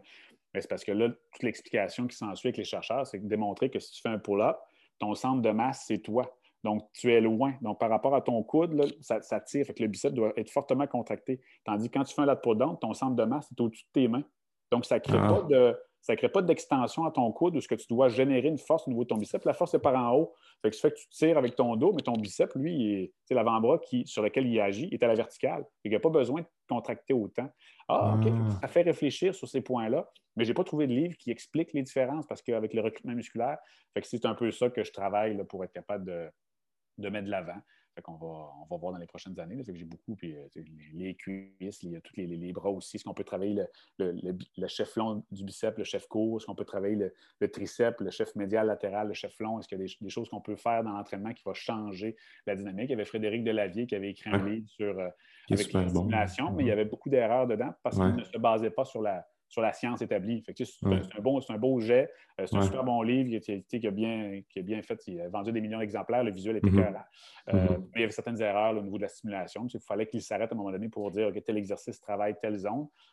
Mais il ne l'a pas backé par aucune science. Fait que quand j'approfondissais un exercice, pourquoi il disait que tel chef musculaire est travaillé, puis la littérature ne concorde pas. Fait que c'est un, peu, un peu ça. Je, veux, je veux écrire quelque chose d'autre qui va venir confirmer euh, ce qu'on peut faire dans la salle pour. Euh, le but, c'est d'éviter des pertes de temps pour quelqu'un qui pense travailler tel faisceau, mais en fin de compte, ce n'était pas, pas le cas. Mm-hmm. C'est des projets futurs. OK. Fait que, mais puis en plus, il y a tellement de, mythes par rapport à ça. Je vais travailler plus mon intérieur de PEC ou je vais travailler plus. Euh, souvent, il y a des mythes dans l'entraînement qui font en sorte qu'on pense que on va travailler plus l'intérieur du bicep ou souvent c'est comme euh, quand tu prends le temps de regarder les études pour faire des tests avec, euh, avec des EMG. c'est avec ça. C'est qu'on voit. oui, c'est des électrodes qui sont sur euh, l'électromyographie, des électrodes qui sont placées sur le muscle pour voir le courant qui passe, mm-hmm. qui est influencé par plein de facteurs, mais quand c'est bien fait, on est capable de, savoir quel exercice qui donne un, meilleur effet qu'un autre pour, pour le mm-hmm. recrutement. Hmm. As-tu trouvé ça complexe d'utiliser les MG en, milieu d'entraînement avec euh, des participants qui faisaient un bench ou comment ça s'est ben, passé C'est quand même pas si pire parce que veux pas, c'était des électrodes placées sur le pec. Oui, il ne faut pas que la barre vienne à côté sur les électrodes, sinon ça crée, tu peux briser l'électrode puis ça crée un courant. Euh, une, vague de, hmm. courant sur le graphique. Euh, mais sinon, ça, ça, a super bien été. les, les, les, sujets étaient super euh, à l'aise. On a placé les électrodes, faisait le mouvement. Il y avait aussi un, ground qu'il fallait mettre sur le, sur le mollet parce qu'il y avait quand même. Les électrodes sont hyper sensibles, donc on pouvait ressentir l'énergie des néons qui pouvaient être là. Si un tapis roulant roulait, euh, on, essaie de pas. De, pas on était dans une salle d'entraînement du CAM. C'est quand même très. Euh, faux. C'est là que je dis que c'est sensible à plusieurs éléments. Il faut contrôler toutes ces variables-là pour être sûr que ce qu'on reçoit comme signal, c'est le courant musculaire. Euh, mhm. C'était le fun à utiliser. C'était le fun à utiliser de vivre un peu cette, expérimentation-là. J'avais pratiquement le goût de m'en acheter un puis de faire mes expérimentations dans le, gym pour être capable de faire mes propres constats terrain. mais euh, quand, le, N est égal à 1, quand le nombre de sujets est 1, on ne peut pas tirer grand-chose. c'est juste. Euh, ouais, c'est ça. OK, on, cool. va attendre, on va attendre les études qui vont, qui vont sortir là-dessus. Ouais, c'est ça. Donnes-tu 15 secondes parce que j'ai ma batterie qui est à terre. Je vais juste me brancher. Puis on, ah oui, vas-y, vas-y. Pas de, pas de trouble.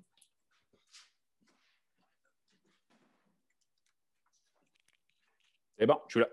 OK, good. vous voyez le pourcentage descendre. Ah, c'est bon, parfait. Mais euh, fait que c'est ça. Fait que peut-être dans les projets futurs, c'est de faire un peu le même test que tu as fait pour les pectoraux, mais. Je ne le, le, ferai pas à la maîtrise. non, c'est ça. Je ne le ferai pas encore. C'est beaucoup de temps, c'est beaucoup pour. J'ai passé quatre ans à juste développer sur les pecs. je ne referai pas ça dans un cadre scolaire, mais je le ferai plus par moi-même. J'ai la rigueur, je suis capable de le faire. Je n'ai pas besoin. C'est juste que je n'aurai pas l'aspect expérimental de mon côté, mais je vais plus faire une synthèse de la revue de la littérature. Ouais, c'est un peu là-dessus. J'avais commencé mon doctorat en nutrition au centre de recherche du CHUM. Euh, c'était sur l'impact des oméga 3 sur les maladies hépatiques euh, en janvier 2020, mais que avec la COVID, en mars 2020, la COVID est arrivée, puis euh, mm-hmm. que j'ai tout arrêté. Et je, ça m'a pris une, perspective de loin en disant est-ce que j'allais m'investir dans un cinq ans encore de doctorat? Mm-hmm. Puis je pense que j'ai mis ça. J'ai mis ça sur pause, mais je ne pense pas le reprendre parce que pendant cette dernière année, il y a plein d'idées qui m'est venues en tête. Puis je veux investir mon temps justement sur l'écriture de ces livres-là, qui je pense va être plus gratifiant puis plus aidant pour mhm. l'ensemble des gens de, partager toutes les lectures que j'ai eues que de mhm. passer cinq ans sur l'impact des oméga 3 sur les maladies hépatiques qui, va, qui pourrait apporter quelque chose de bien à la recherche. Mais pour moi, personnellement, je pense que j'ai fait, fait 11 ans, j'étais à l'université avec les deux bacs, le diplôme, la maîtrise. Euh, j'en ai pas besoin de plus nécessairement. ça, m'a pris, ça m'a fait un stop avec au mois de mars, mm-hmm. prendre du recul, puis là, on va faire. Euh, fait que le doctorat, si je veux faire une autre maîtrise, je ne pense pas en, refaire. Je vais plus être sur euh, plus terrain, écriture, euh, partager ce qui, ce qui en est. Donc, j'ai acquis ce que j'avais à apprendre, je pense, de ce côté-là au niveau de la recherche. on, va, le mettre en application. Mm. Parce que là, avec toi, aujourd'hui, on a parlé beaucoup d'entraînement puis des études sur les groupes musculaires comme les pecs et tout ça, mais je pense aussi que tu as une académie pour, euh, je pense que tu es très, très connaissant au niveau de la supplémentation. As-tu une académie de formation? Oui, j'ai une école euh, que je ne promouvois pas beaucoup ce temps-ci, ben, ben, ce temps-ci depuis la, création, parce que je suis en train de la créer. C'est l'Institut de supplémentologie appliquée. Euh, supplémentologie étant un mot que j'ai totalement inventé, que mm-hmm. j'ai créé, parce que la kinésiologie étant kinésiste, mouvement, Ologie, qui est la science de, c'est la science du mouvement. La pharmacologie, c'est la science du médicament. Mm-hmm. On a plein de mots comme ça qui, euh, peuvent en dériver. J'ai dit pourquoi pas la science du supplément, parce que le supplément est quand même bien établi, bien étudié. C'est sûr que les poches ne sont pas aussi profondes que les compagnies pharmaceutiques, mais il y a quand même de la science qui est derrière qui, en ce moment, on n'en parle que très peu. Et c'est ce que je trouve dommage. Exemple, dans cette pandémie qu'on a en ce moment. je suis curieux de t'entendre là-dessus, Kevin. Ben, c'est sûr que il y a plein d'éléments qui sont bien démontrés, mais on a comme un déni volontaire de, nos instances gouvernementales de parler de ces choses-là, ce que je trouve triste. On est beaucoup dans un, ce qu'on appelle une prévention passive. Donc, une prévention passive, c'est d'essayer de faire de l'évitement. Donc, je vais mhm. me laver les mains tout de suite pour ne pas avoir de virus. Je vais me distancer, la distanciation sociale qui va être là. J'essaie d'éviter le virus. C'est une mhm. prévention, mais qui, qui est passive. On essaie d'éviter le contact. Mais j'aimerais ça qu'on mhm. parle plus de la prévention qui est active.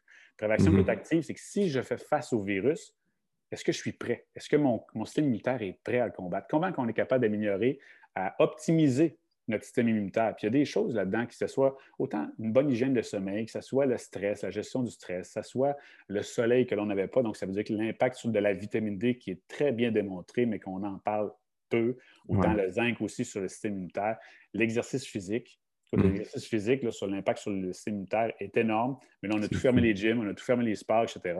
Donc, on n'en parle pas. Je, regarde la prévention sur active, là, sur OK, si j'attrape le virus, qu'est-ce qui se passe? Est-ce que je suis capable de bien le combattre? Parce qu'on mm. s'entend en ce moment, les gens qui sont les plus à risque d'avoir des complications, ce sont des gens avec un ou deux ou trois complications métaboliques. Donc, ça peut être l'hypertension, ça peut être l'obésité, ça peut être du diabète, etc. Ça vient d'où, ça?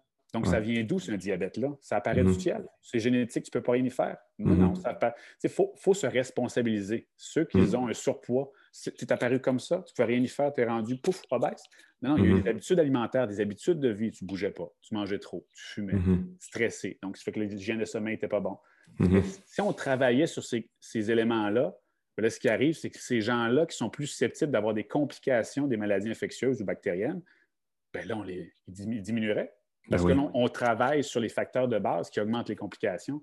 Mais ça, mhm. on n'en parle pas. On n'en parle pas de responsabilisation des gens. Zéro, mhm. zéro. La prévention active, pour moi, c'est mhm. pour ça que j'ai mon école de formation que je bâtis parce que je trouve que c'est quelque chose qu'on ne met pas beaucoup de l'avant. Les gouvernements ne le mettent pas de l'avant. Je peux comprendre peut-être leur, euh, leur, certain conflit d'intérêt là-dedans, mais je veux que les gens aient plusieurs options. Puis de plus en plus, les gens dans la population, bon, on a des idées plus vers le, biologique, vers euh, le, le, recyclage, mais même le, sans-déchets. On a vraiment une vision de plus en plus, autant écologique pour notre euh, environnement que pour nous-mêmes. On essaie de faire mm-hmm. attention pour nos, euh, nos, actions. Puis, il y a plusieurs personnes qui vont voir leur médecin, parler avec des infirmiers, infirmières, puis ils aimeraient ça avoir des solutions des fois un peu plus naturelles. Les médicaments, on dirait que c'est tout le temps la seule mm. solution. Mm. Euh, c'est un peu ça que je vais apporter pour comme. Euh, mm. Le but, c'est pas de dire que les médicaments ne sont pas bons. Ils ont vraiment leur utilité. C'est juste que ça, c'est la seule arme au niveau médical. Mm-hmm. il faut parler davantage de prévention active, comme je viens de parler. Mais quand on arrive avec une pathologie, quelque chose qui est présent, est-ce qu'on peut parler davantage d'alimentation? Est-ce qu'on peut parler mm. d'hygiène de vie, d'habitude de vie? Est-ce qu'on peut parler de supplémentation? Parce qu'il y en a qui fonctionnent. Quand il y a de l'inflammation élevée, là, ben, quand je regarde certaines émissions qui passent et qui disent qu'ils sont contre les, oméga-3, par exemple, si tu n'as pas un supplément qui est autant étudié que ça, faux, il y a la vitamine D qui est plus étudiée que les oméga-3, mm-hmm. les études sont très bien documentées, là, mm-hmm. sont très bien présentées en disant que l'effet est, Si je n'ai pas mille études, j'en ai pas une. Ce qui veut dire que d'arriver avec ces, éléments-là. Je trouve que ça fait juste encore rajouter de la confusion. Exact. Passer un élément qui est, qui est démontré comme étant ayant, mm-hmm. un impact positif. Sinon, ces mille études-là que j'ai pu constater euh, seraient, à côté de la traque. Mais c'est parce qu'il faut mm-hmm. tout le temps être capable d'interpréter chacune des études. C'est pas à cause qu'une étude démontre ouais. que ce n'est pas efficace. Je veux dire, on connaît tous, par exemple, si je prends un médicament, que le Tylenol enlève les mal de tête à 500 mm-hmm. mg. Mais si je prends une étude puis je donne 10 mg de Tylenol, je vais mhm. conclure quoi? Le Tylenol n'enlève pas les mal de tête. Non, non, ce n'est pas le Tylenol qui n'enlève pas les mal de tête. C'est 10 mg de Tylenol qui n'enlève pas le mal de tête. Exactement. À, 500 mg, ça a un effet anti-inflammatoire qui fait que ça va t'aider. C'est un peu ça les, les suppléments. Si tu étudies les oméga-3, mais tu donnes 400 euh, mg, c'est sûr que tu ne trouveras pas d'effet. Parce qu'il faut, faut, que tu aies au moins 2,5 g à 3 g. Il y a une question de dosage. Et mhm. après ça aussi, d'efficacité. Le produit que tu prends, est-ce qu'il est bien dosé? Est-ce que, est mhm. que euh, c'est un, produit en capsule, c'est un produit qui est en liquide, parce qu'en liquide, il y a un contact avec l'oxygène, les molécules vont s'oxyder, puis ça va devenir un produit qui est plus nocif à long terme. Donc, il mhm. faut que tu aies un produit qui contient beaucoup d'antioxydants, que ce soit du romarin, de la vitamine C, que ce soit de la staxanthine.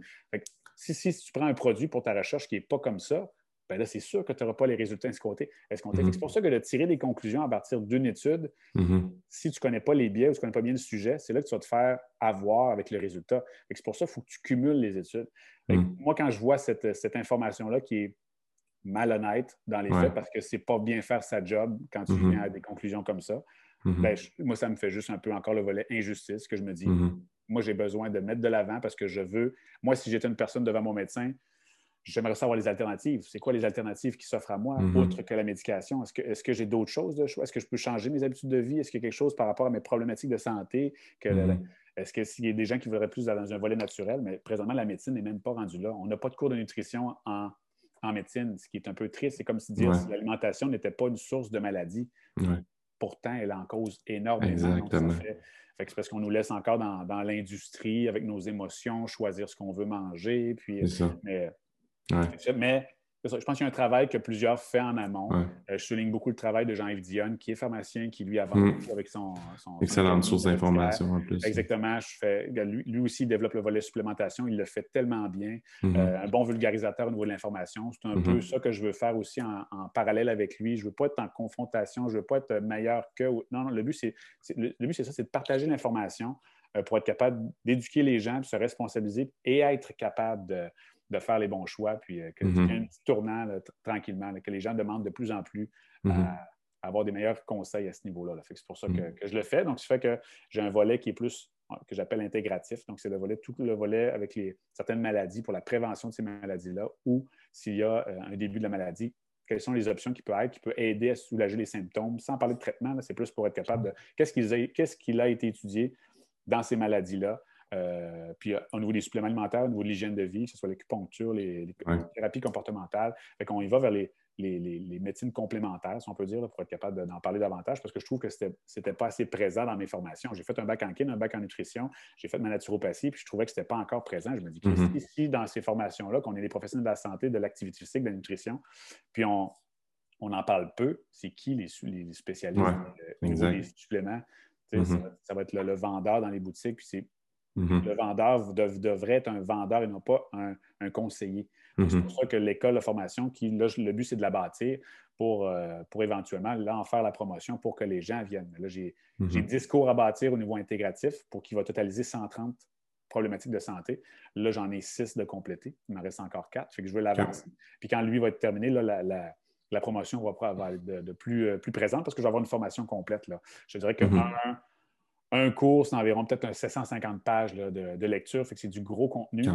J'ai 10 cours. Fait que la formation complète, c'est environ 7 8 000 pages d'écriture pour, euh, pour, euh, fait, que, fait que ça va être une grosse formation qui, après ça, va être là. Le contenu est là, il va juste rester à mettre à jour selon les articles qu'ils vont, vont publier. Et après ça, j'ai un volet sportif parce que je veux parler mm-hmm. aussi des suppléments au niveau de la créatine, les protéines en poudre, que ce soit les oméga 3, les, choses, choses comme ça que, je veux, que je veux présenter. C'est un projet long terme. Fait pour moi à la base, comme j'ai fait mon tableau pour mon livre pour être capable de me mm-hmm. repérer là-dedans.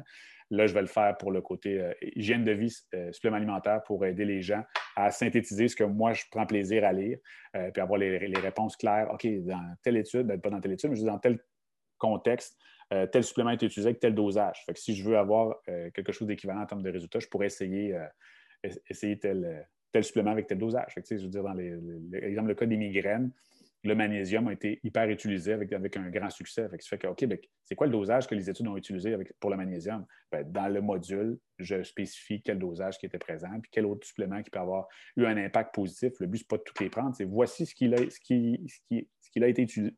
étudié. Mm-hmm. Et après ça, à vous, en, en, lisant le module, de comprendre un peu plus les nuances, là, quel qui peut être plus favorable à être utilisé pour essayer. Euh, l'avantage des suppléments, c'est que c'est il y a une grande sécurité. Ça qu'on peut essayer certains éléments pour voir est-ce que ça m'apporte un bien-être, est-ce que ça m'apporte un, avantage. Euh, c'est un peu ça. Je veux, je veux, par souci de transparence au niveau des. pour avoir une.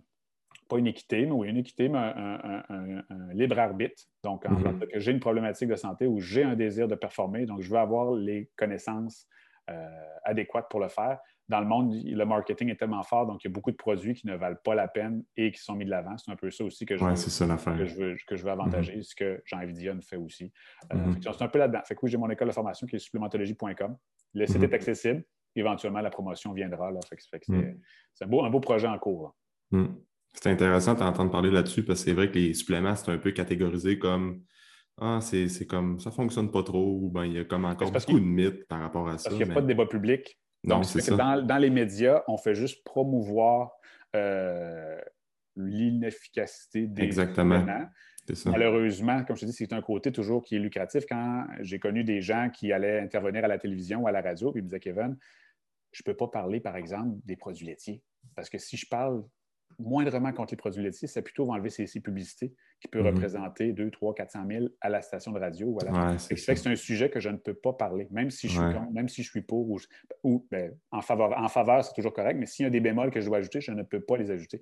c'est un peu là-dedans qu'on se retrouve. Donc, si on vient vanter les mérites de la vitamine D, par exemple, qui va améliorer et qui va optimiser la santé immunitaire, bien, si on améliore la santé immunitaire des gens, on se ramasse avec une amélioration de leur santé à, à, long terme, euh, qu'est-ce qui va arriver? Bien, ça se peut qu'il y ait des médicaments qui diminuent, mais c'est des grands commanditaires au niveau des compagnies, au niveau des, stations de radio, des stations télévisées. Donc, c'est pour eux, ils mettent un investissement en publicité, mais si à contre-coup, il y a des gens qui viennent parler pour des éléments qui vont favoriser, ils, ont la poche profonde. Donc, ce fait qu'ils ont un certain ah, contrôle de l'information. On le voit, parce que sinon, si, ce n'était pas le cas, on aurait vraiment l'information qui est, hmm. partagée. Tu, peux hmm. juste comparer Jean-Yves Dionne avec le pharmacien, sans mhm. les nommer, c'est deux personnes, deux pharmaciens de formation avec deux discours carrément complètement différents. À l'opposé.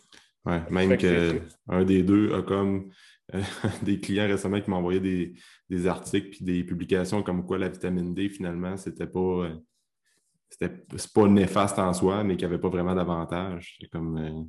Euh, c'est là que je trouve ça malhonnête de tirer des conclusions quand des, des gens Écoute, je donne une formation de trois heures sur la vitamine D. Il y en a du stock. Il y en a du stock. Puis sérieusement, si mm-hmm. ce n'est pas démontré, là, il n'y a pas une cellule du corps humain qui répond pas, qui ne répond pas à la vitamine D. Donc, ce fait que ce serait égoïste de. Mm. Ben, égoïste. Je ne sais pas dans quel sens, là, mais c'est.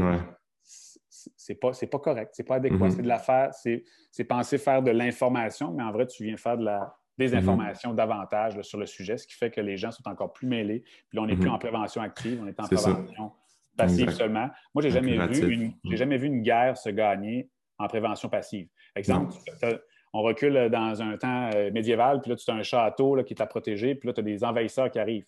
Mais tu t'en vas te mm-hmm. cacher, dans tes donjons, te cacher, qu'est-ce qui va arriver? Les envahisseurs vont rentrer. Un jour ou l'autre, tu vas avoir à le confronter parce que sinon, tu ne peux pas gagner. Tu ne peux pas gagner parce que tu ne, te défends pas.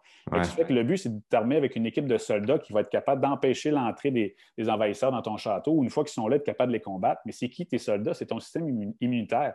si on ne parle pas du système immunitaire, on ne peut pas gagner une guerre contre un virus qui sont les envahisseurs si notre armée n'est pas prête. On a beau faire de la distanciation, Écoute, le, coronavirus n'était pas là en 2019. Oui, tu sais, c'était d'autres souches. Il est apparu. Mais c'est quoi? Je veux dire, si en 2020, ça, on dit là, à chaque deux ans, il y a un nouveau virus qui arrive. Le virus australien, le virus, nomme-le, on donnera le nom qu'on veut. C'est quoi qu'on va faire? On va faire de l'évitement toutes les fois, on va faire des lockdowns, on va faire des. À un moment donné, il faut apprendre. On a, on a vécu des millions d'années et les virus existent depuis des millions d'années, les bactéries aussi ils s'adaptent à leur environnement. Qu'est-ce qui se passe en ce moment avec les bactéries? On a de l'antibiorésistance. On a donné tellement d'antibiotiques aux gens que la bactérie, elle, au lieu de mourir, ben non, elle s'adapte. Elle devient résistante aux antibiotiques. C'est notre grosse problématique en ce moment dans le monde médical. Essayer de. C'est pas comme ça qu'on va, va réussir à gagner. Les virus, les bactéries vont s'adapter. Donc, aussi bien travailler sur notre prévention active, en s'occupant de, de, gérer notre stress, notre sommeil, notre alimentation, de bouger, qui a un impact énorme sur l'immunité, que les gens, des fois, n'y croient pas. Je veux dire, c'est une question de responsabiliser les gens. C'est facile pour les gens de prendre une pilule ou de se laver les mains. Ce n'est pas une grosse action, mais de faire de l'exercice, de prendre du temps pour avoir une bonne hygiène de sommeil, pas un 5 heures par nuit, un 8 heures, un 7-8 heures, tu sais, ou sinon faire des nappes durant la, de gérer son stress. La, vie est stressante en général, stress financier, stress avec la famille, stress avec le couple, stress avec la, vie professionnelle qu'on veut essayer d'avancer. Être capable de se prendre un recul puis dire, OK, je vais, tu sais, faut éduquer les gens là-dedans, parce que sinon, on les déresponsabilise, puis après ça, c'est comme pas de leur faute. Je veux dire, je m'excuse, mais si vous avez un diabète, si vous avez un, du surpoids, vous avez une grande part de responsabilité. Puis c'est pas pour taper sur le clou, c'est pour dire faites des actions différentes, vous allez avoir des résultats qui vont être différents. Ce qui va améliorer votre santé, qui va améliorer plus que que ce soit une vaccination, que ce soit une distanciation.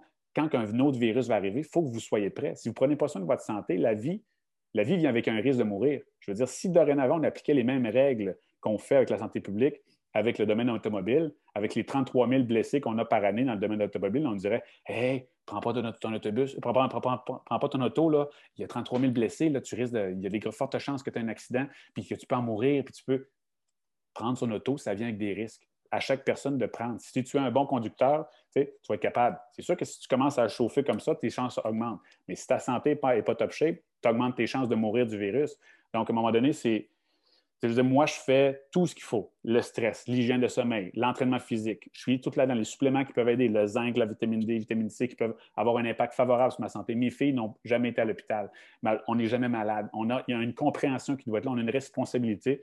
Mais moi, je suis pénalisé en ce moment parce qu'on a des cas d'hospitalisation qui sont élevés. Ce n'est pas d'être égoïste, c'est juste que ces gens-là, s'ils se prenaient en charge, ben, il y aurait une meilleure santé métabolique générale. Mais ce n'est pas de leur faute, en fait. C'est juste parce qu'ils ne le savent pas. Ils ne savent pas nécessairement quoi faire. Il y a certaines lignes qui pourraient dire OK, je dois manger moins d'aliments transformés. Mais c'est juste que le mot d'ordre par en haut, parce qu'on n'a pas d'éducation nutritionnelle à l'école, on n'apprend pas à manger, on est laissé à nos émotions. Il y avait le guide alimentaire canadien auparavant qui était biaisé comme le bras, et qui se fait qu'avec euh, toutes les, Il y avait beaucoup trop de glucides qui étaient présents dans l'alimentation. Le nouveau guide est beaucoup mieux adapté. Mm. Fait que fait, les gens pouvaient suivre ça, vont manger 12 portions de produits céréaliers par jour. Puis, ben là, je suis le guide, c'est ça qui est bon pour puis là, il devenait avec un surpoids. Il y avait une certaine résistance à l'insuline qui s'installait. Ce qui fait que c'est-tu leur faute ou c'est pas de leur faute?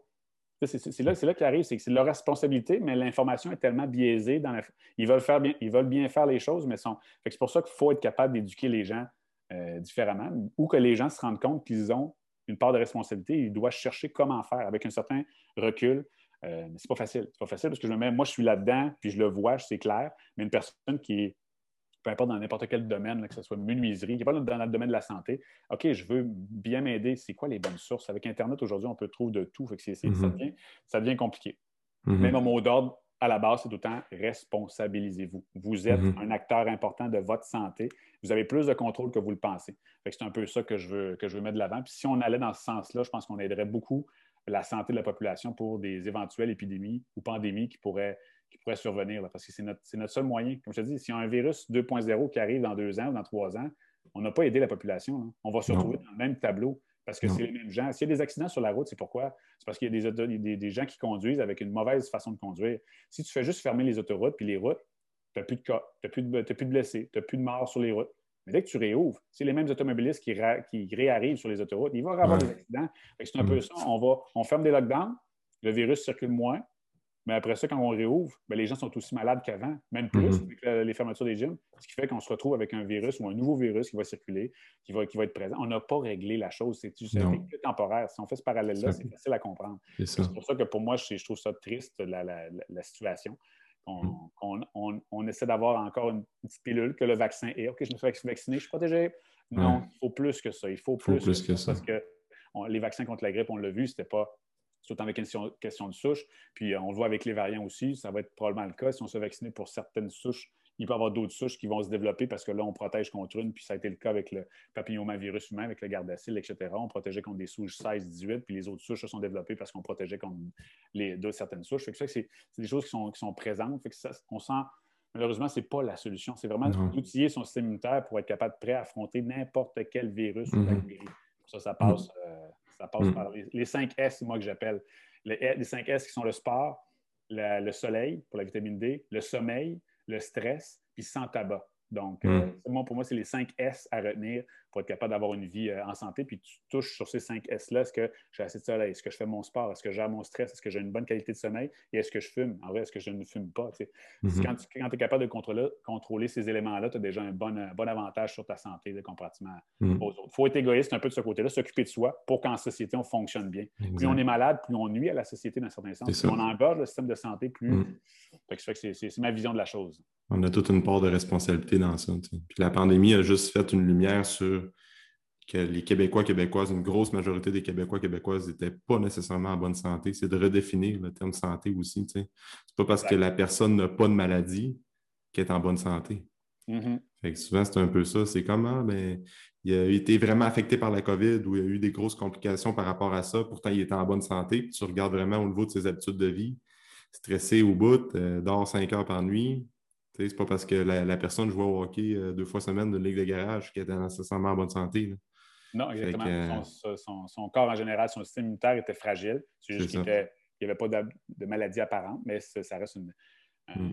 un, corps qui est fragile. Fait que tout, tout système, euh, un manque d'exercice va causer un, manque d'exercice, un manque de sommeil, un mm-hmm. de fumer aussi, tous les, les, cinq S que j'ai nommés va causer, mm. va fragiliser le système. Fait que tu ne vois pas de maladie, sauf que dès qu'il arrive une pneumonie, une grippe, la COVID qui, est présente, une maladie virale, ben ce qui arrive, c'est que là, ce corps-là qui est fragile, oh, emboîte, emboîte le pas. Puis, euh, pourtant, il était en forme, puis, euh, il, a eu, il, a eu ce dur. Ben, OK, il était en forme. Mais encore là, en forme, c'est relatif. Je veux dire, c'est mm-hmm. en forme de quoi? Tu veux dire, c'est en forme, en forme d'activité physique, mais c'est ce que mm-hmm. l'alimentation n'était pas. Il mange un repas par jour, mais il est en forme. Je veux dire, c'est pas. La vie est tellement multifactorielle, la santé est multifactorielle. Fait que si on ne peut pas se se repérer à un élément pour, euh, mm. pour dire que tout va bien. Mm-hmm. J'avais une roue de gonflée sur ma voiture. il faut les quatre roues de gonflées pour être capable de bien avancer. J'avançais, mais j'avais une roue qui était bien gonflée, les autres non. Mm. dès qu'il arrive quoi que ce soit, ben, tu pars de côté. C'est un, peu, un peu ça, sensibiliser pour les gens. Mm. C'est pourquoi c'est important de vraiment réouvrir le sport, comme partout au Québec. Là, maintenant. Le, exactement. Le ça urge, puis il ne faut pas que ça referme. je pense qu'on est, tous capables de rester ouverts en termes de centre d'activité physique avec des mesures et des consignes sanitaires qui vont être justes et euh, adéquats. Donc, on mm-hmm. s'entend. J'ai quand même une certaine réserve sur certaines mesures sanitaires qui sont peut-être un petit peu excessives. Mm-hmm. Euh, mais euh, je pense qu'il y a moyen d'être capable de le faire en restant ouvert. Donc, ne plus jamais fermer un commerce. Je te dirais que je suis euh, avec Entrepreneurs en Action du Québec, qui sont regroupés en entrepreneurs. Donc, depuis l'octobre dernier, je m'implique euh, dans le conseil pour, euh, pour faire avancer la cause parce qu'on est 2800 entrepreneurs en ce moment mhm. qui avancent pour faire valoir nos droits en tant qu'entrepreneurs pour nouer des business. Puis, fait que, ça fait que c'est pas mal.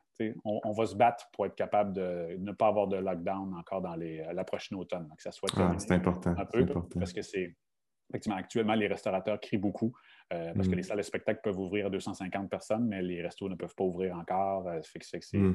c'est une, grosse, une grosse injustice aussi là-dedans. Fait que c'est quelque chose qui me tient à cœur, donc je m'implique euh, au sein de cette, cette organisation-là pour être mm. capable de faire avancer. On a des, des, dossiers en cours en ce moment.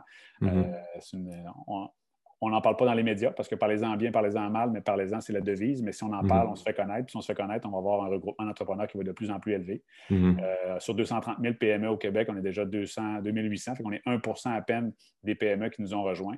Il faut juste se faire connaître. Fait que ça va être euh, ça, va être la prochaine mission. On a déjà quoi, 150 000 d'accumulés avec les dons de part et d'autre pour faire avancer les, dossiers des avocats. Mais euh, beaucoup, de, beaucoup de, dénouements à venir. Il y en a un actuellement qui est entre les juges, entre les mains du juge pour euh, faire tomber euh, les masques aux primaires, plus les, revenir aux zones de couleur adéquates. Mm. Quel serait supposé à Montréal, on est en zone rouge, mais dans les faits, on serait plus en zone orange si ce n'est pas jaune. Et euh, dans les zones jaunes, comme la Côte-Nord, etc., il serait plus en zone verte. Donc, mhm. on, a, établi un certain contrat moral avec le gouvernement, mais qu'ils n'ont pas respecté en changeant les mhm. règles en cours de route. C'est mon implication actuelle pour. Euh, mhm. je, travaille sur plusieurs fronts. je suis sur le, front politique sur ces aspects-là, mais de mon côté, ça va être l'école de formation pour, euh, pour responsabiliser les gens sur des, volets. Je pense que je m'implique à plusieurs, plusieurs aspects de la vie pour être capable de mon, mot d'ordre pour moi, c'est injustice. Quand il y a injustice, j'arrive au front, puis je suis là-dedans capable de trouver de l'information. Autant au niveau de la santé, au niveau comme je dis, la prévention active, je trouve qu'il manque l'information, elle n'est pas véhiculée. Euh, ça ne sera pas par les médias, malheureusement, mais les médias sont en voie tranquillement de descendre en termes de cote. Avec Internet, on est capable de trouver des médias alternatifs. Qui nous, euh, comme mm. tu vois les, podcasts que tu fais, recul de 10 ans, ça n'existait pratiquement pas. Donc, mm-hmm. c'était seulement la radio et la télévision. Donc, mm-hmm. ces médias-là vont prendre l'ampleur de plus en plus, fait qu'on va être mm. capable d'avoir accès à de l'information euh, qui mm. diverge du, de la dictature politique ou de la dictature au niveau des, règles émise mm. par le côté nutrition, le côté. Fait qu'on va être capable d'avoir une meilleure oreille. Là. Ça va mm. toujours être, mais dans n'importe, dans 5 ans, dans 10 ans, on va être encore toujours avec les deux côtés de la, médaille. Autant les compagnies qui font du marketing pour les, suppléments qui ne valent pas la peine. Fait que ça va, faut toujours rester. Le but, c'est de développer un, un, esprit euh, pas naïf, l'inverse de naïf, vrai, un peu euh, critique. un, esprit critique pour être capable de voir, oh, OK, est-ce que c'est vrai? Mm. Est-ce que la personne qui parle une certaine, euh, un certain bagage, dans mm. une notoriété, une confiance qu'on peut, peut lui mm-hmm. avoir, puis toujours remettre en doute pour être capable de confirmer ça. C'est pas, pas facile pour quand on n'a pas d'éducation à ce niveau alimentaire. Non, c'est ça. Parce que c'est pas parce que les médias de masse, les médias traditionnels disent quelque chose qu'il faut absolument prendre ça pour, pour du cash non plus. Il faut justement garder un esprit ouvert et critique sur tout ça. Exact. Puis comme tu dis, il ben, ne faut plus jamais que ça ferme. non, on va s'organiser. Avec, avec, le AQ, on va, on va s'organiser pour que ça, reste ouvert le plus possible. En avril, on passe en, cours pour un plus gros dossier. Euh, mm-hmm. Mais après ça, c'est pour ça qu'il reste encore mai, juin, juillet, à août. je ne pense pas que ça referme. Personnellement, je ne pense pas qu'ils vont être capables de nous, nous fermer. Euh, autant la restauration, comment qu'ils crient, les gyms, comment qu'ils crient aussi en disant que c'est mm-hmm il va, y avoir, avoir une petite rébellion à un moment donné. Je veux dire, on est, pacifique. Il faut rester dans le côté pacifique, mais je veux dire, ça n'a juste pas de sens. Il n'y a juste pas de logique derrière. On veut mm-hmm. faire partie de la prévention. On veut, on veut, on veut faire partie de la solution. Mm-hmm. L'entraînement aide le système immunitaire. Donc, pour moi, ça fait partie de la prévention. Essayons de le garder. Je veux dire, s'il y a une éclosion dans un hôpital, on ne fermera pas l'hôpital. On va faire des mesures pour être capable de garder euh, en contrôle l'éclosion avec des mesures d'hygiène. Faisons ça avec les gyms, faisons ça avec les restaurants. On est capable de, le faire. Mais surtout, les gyms, c'est le côté prévention qui est là. Écoute, j'ai des clients qui ont pris 40 livres, c'est pas plus, dans, les, mm-hmm. dans, les, derniers mois, dernières années. Donc, ça fait que ces gens-là deviennent un, on a rendu des gens en santé malades. Donc, ça fait autant qu'on a des gens en santé physiquement, on les a rendus malades, que des gens en santé financièrement, on les a rendus malades financièrement. Euh, mhm. pour moi, c'est, ça apporte un stress. Ça apporte... Fait que là, on, mhm. on se retrouve à brimer nos 5 S. Donc, si j'ai un stress, je vais avoir une qualité de sommeil qui est diminuée, je vais avoir un surpoids, donc un manque de, un manque d'activité physique. là, plus j'ai d'éléments qui sont, qui sont euh, défavorables, plus je me retrouve dans une position où je peux avoir des complications de la COVID et augmenter les, hospitalisations. Je veux dire, c'était pas pour nous, c'était pas, il n'y a aucune logique qui était là-dedans. Je ne sais pas ce mm-hmm. qui est derrière, mais euh, il fallait, faut un peu plus de, de, compte rendu ou de débat public au Québec, ce qu'on n'a pas. En tout cas, je fais, je fais mon bout de chemin là-dedans pour essayer d'aider, mais tout ça est que, pour revenir à la base, que c'est si on, on, se prend en charge notre santé, on se responsabilise. On va être capable d'aider notre société en tant que nous aider nous-mêmes avec une, longévité. Le but, ce n'est pas de vivre vieux, mais de vivre vieux en santé. Exactement. Donc, c'est une différence. L'espérance de vie de 81, 82 ans chez l'homme et la femme, l'espérance de vie en santé de 64 ans. Donc, on a quand même une, marge de 18 ans entre les deux, ce qui est énorme. Ça veut dire qu'on vit nos 15 à 20 dernières années de vie avec des maladies chroniques, avec que ce soit des machines de respiration si on a de la difficulté, parce qu'on a fumé, on, a, on, vient avec des maladies. C'est rare qu'on mm. meurt de jeunesse, de jeunesse, on meurt de vieillesse. Maintenant, on meurt tout le temps d'une maladie qui est, mm. omniprésente.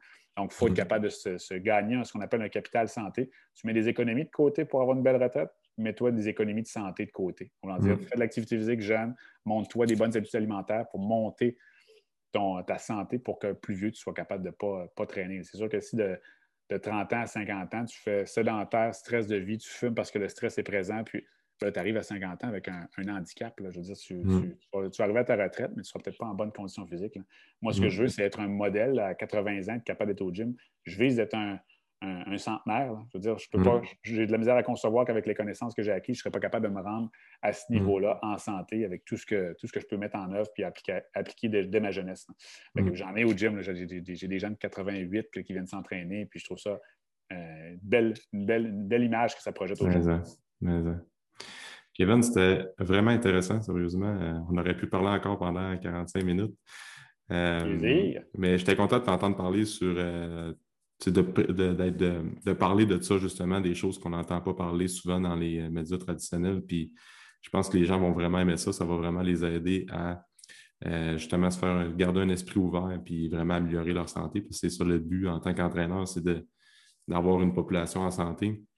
Donc, euh, Kevin, où est-ce que les gens peuvent te trouver si, euh, si jamais veulent te contacter? Euh, j'ai mon site web personnel qui est www.kevinarsenault.com, mm-hmm. Kevin avec deux E, puis Arsenault, E-A-U-L-T. Puis j'ai aussi l'école de, supplémentologie, donc c'est www.supplémentologie.com. Sinon, j'ai le Facebook qui est Kevin Arsenault, kinésiologue, qui est mm-hmm. présent. J'ai l'Institut aussi de supplémentologie qui est, qui est là. J'ai les livres aussi, la Bible des stratégies et planification d'entraînement que j'ai que j'ai euh, une page Facebook qui est présente, puis en anglais aussi, mais au Québec, peut-être moins utilisé.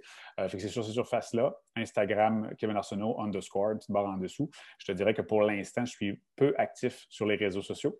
Euh, je suis beaucoup dans l'écriture, mm-hmm. au niveau d'un prochain livre à venir. Donc, ça fait que ça demande beaucoup de temps de gérer mm-hmm. la famille, le travail, euh, qui déborde aussi parce que les gens veulent, veulent s'entraîner, les projets personnels d'écriture, en plus de mettre du contenu sur les réseaux sociaux, tu le sais que l'ampleur de temps que ça demande, de préparation, etc. Donc, mm-hmm. euh, c'est question de, de, temps. Cette année, je vais me remettre à ajouter du contenu. Mon but, comme je te dis, étant de libérer de l'information pour aider les gens. Fait que je vais rester dans ma mission puis revenir. Là. Mais mm-hmm. c'est toute une question de, bien planifier les choses. J'ai comme mis une petite priorité sur, sur un autre volet, qui était l'écriture, qui me tenait à cœur. Fait à suivre. C'est bon, fait, je vais tout mettre les liens dans la description du podcast pour que les gens puissent te contacter ou te procurer ton livre qui est excellent. Oui, Renaud Bré, Archambault, Amazon, donc les, euh, le mm-hmm. livre est euh, très présent. Je pense que tout le monde va y trouver son compte, autant un passionné d'entraînement qu'un entraîneur kin. Euh, ou même des fois, j'ai des clients qui me l'achètent pas parce qu'ils sont passionnés, parce que vu que mets dans, je mets des techniques dans leur programme, ça leur permet, permet de fouiller et Ah, OK, c'est ça comme ça qu'ils veulent que je le fasse. ils, peuvent, je, l'enseigne quand je remets le programme, mais des fois, ils l'oublient ou ils, mm-hmm. gardent tout, tout, tous leur programme. Donc, ça fait que si dans un an, tu veux ressortir le programme, c'était quoi dans cette technique-là? Comment on l'applique? Il se réfère au livre. Effectivement, il se réfère au livre. Effectivement, ça, peut, être utile pour tous. Good. Merci d'avoir été là aujourd'hui, Kevin. Un gros merci à toi, Alexandre, de m'avoir invité. Yes. On se dit à la prochaine. la prochaine, yes. Salut. Bye. Merci beaucoup pour ton écoute. Pour tout commentaire, suggestion de sujet ou d'invité, communique avec moi via message privé. N'oublie pas d'aimer, de partager et de recommander le podcast, c'est grandement apprécié. On se rejoint dans un prochain épisode.